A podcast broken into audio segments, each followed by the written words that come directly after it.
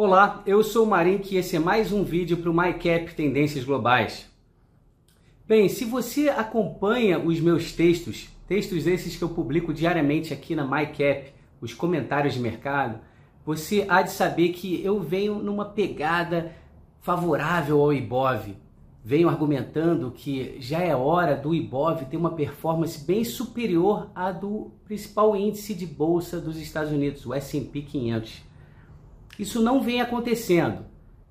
As últimas semanas têm sido semanas bem difíceis, até mesmo porque a gente ainda vive em um mundo onde, quando surge uma crise, mesmo que essa crise ocorra no próprio Estados Unidos, por uma razão, o pessoal, os investidores, eles correm sempre para o dólar, correm sempre para um porto seguro no próprio Estados Unidos. Dessa vez, nessa mini crise, crise bancária, iniciada pelo colapso do banco Silicon Valley Bank, a gente viu o dólar subir. Subiu pouco. A gente viu uma corrida para as ações de empresas sólidas, principalmente as empresas de tecnologia nos Estados Unidos, a Microsoft, a Apple, a Google, a Nvidia, que subiu demais. Isso é algo que vem ocorrendo ao longo de muitos anos. O mercado sempre olha para os Estados Unidos e para os títulos dolarizados como um porto seguro. A razão pela qual esse, comporto, esse comportamento é, ele é persistente é pelo fato dos Estados Unidos serem o emissor da reserva de valor global, do dólar. Eles vão lá, diante de um problema, emitem moeda e sua própria moeda não se desvaloriza. Muito pelo contrário, às vezes ela se valoriza. Que coisa boa, né, para os Estados Unidos. Esse é o famoso privilégio imperial americano. Os franceses reclamavam muito, reclamaram muito disso nos anos 60.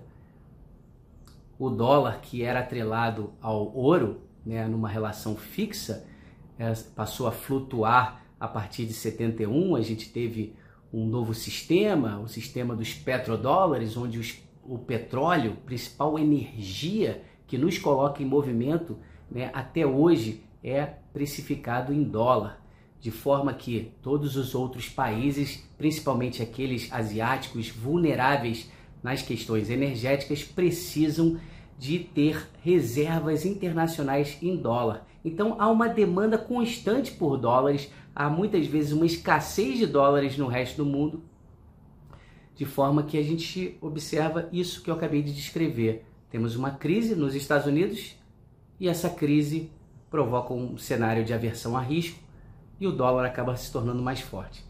Isso está mudando, está mudando aos poucos eu tive a oportunidade de traduzir aquele livro Clash of Empires, escrito pelo Louis Gave, fundador da casa de pesquisa Gaveco. Ali ele traça, né, um livro de 2019, tá, que traçava ali diversos cenários de desdolarização que começam a se materializar. Recentemente a gente viu a China promovendo uma aproximação entre a Arábia Saudita e o Irã. A gente vê a China comprando energia hoje, comprando petróleo da Rússia, pagando em sua própria moeda. A China certamente vai fazer, já fez e deve, deverá fazer mais contratos com países do Oriente Médio, contratos esses que serão denominados na sua própria moeda também, não mais em dólar. O mundo está mudando. Naturalmente, essa guerra entre a Rússia e a Ucrânia fez com que a Europa que era tão dependente da Rússia para o gás natural, agora passou a ser dependente do gás natural americano. Então a gente vê, vive num mundo multipolarizado, um mundo que tem como uma tendência global aqui abrir espaço para novas moedas. Ninguém está dizendo aqui que o dólar vai deixar de ser importante, que o dólar vai deixar de ser a principal moeda global, mas há sim algo acontecendo essa crise mesmo, a crise associada ao Silicon Valley Bank, fez com que o dólar se valorizasse, mas não muito, e já até está perdendo valor. Observe você que aqui no Brasil o real ele tem se comportado bem. A própria taxa de juros, a curva de juros, os juros mais longos da curva de juros brasileira, Eles já recuaram, bateram 13,80, hoje está em 13,20. Quem vem sofrendo é a bolsa. A bolsa vem assumindo, vem recebendo todo esse impacto negativo desse momento de aversão a risco. De forma que a bolsa brasileira chegou a um ponto que ela está, vou até me arriscar aqui, ridiculamente barata. Ridiculamente barata. Sim, você ouviu isso. Eu estou na bolsa já há 25 anos. A bolsa hoje negocia com PL baixíssimo. Ah, o PL está baixo, por volta de 5 vezes lucro, porque a Petrobras teve um lucro de 190 bi no ano passado. Eu não acho que a Petrobras vá registrar um lucro em 2023 de 190 bi. Tira 100 bi daí. A Vale talvez um lucro menor ou não. Mas quando a gente olha para o Ibov, para o Ibovespa aqui, a gente está falando em termos nominais. A gente está falando é, o Ibovespa é denominado em reais. Um real que, convenhamos, se você olha de um lado de um ponto de vista um pouco mais técnico e olha para agregados monetários, tipo não sei se você está familiarizado, mas M0, M1, M2, o M2 do país, ele era de 3 trilhões em 2020, antes da pandemia. Hoje é em 5, tá, está em 5 trilhões. E a bolsa permanece no mesmo patamar. Nos Estados Unidos, o M2 também subiu bastante, mas a bolsa por lá subiu. Então há uma enorme defasagem entre a performance do Ibovespa e a performance do S&P 500, né, das empresas que compõem esse índice. Há uma enorme defasagem e eu argumento pela convergência. Quem está otimista com os Estados Unidos normalmente faz uso de um argumento importante. Fala que existem 5 trilhões de dólares nos fundos de money market, que são equivalentes, que seriam equivalentes aos fundos DIs aqui no Brasil.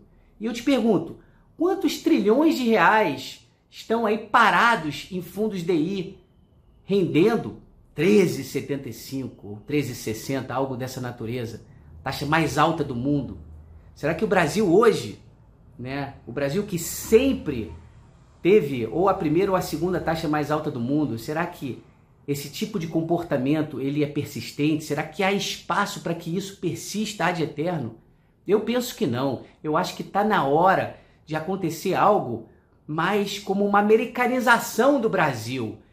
A gente já vê um grande crescimento de, de participantes na bolsa, mas está na hora de daquele que está no fundo DI, de braços cruzados, ganhando dinheiro fácil, começar a canalizar o seu dinheiro para algo mais produtivo, começar a estudar balanço, aprender sobre técnicas, estratégias. Eu acho que está na hora, e eu acho que isso vai acontecer, e eu acho que isso vai impulsionar a nossa bolsa, porque tem muitos ativos bons no Brasil e baratos. Nos Estados Unidos, há um movimento contrário. Por lá, há uma latinização por lá. Há um populismo maior. Né? Há o Biden querendo ser Lula. A gente não tem um Lula querendo ser Biden, né? ainda bem, é a mesma coisa. São todos populistas. Mas a gente já é latino, eles estão se latinizando.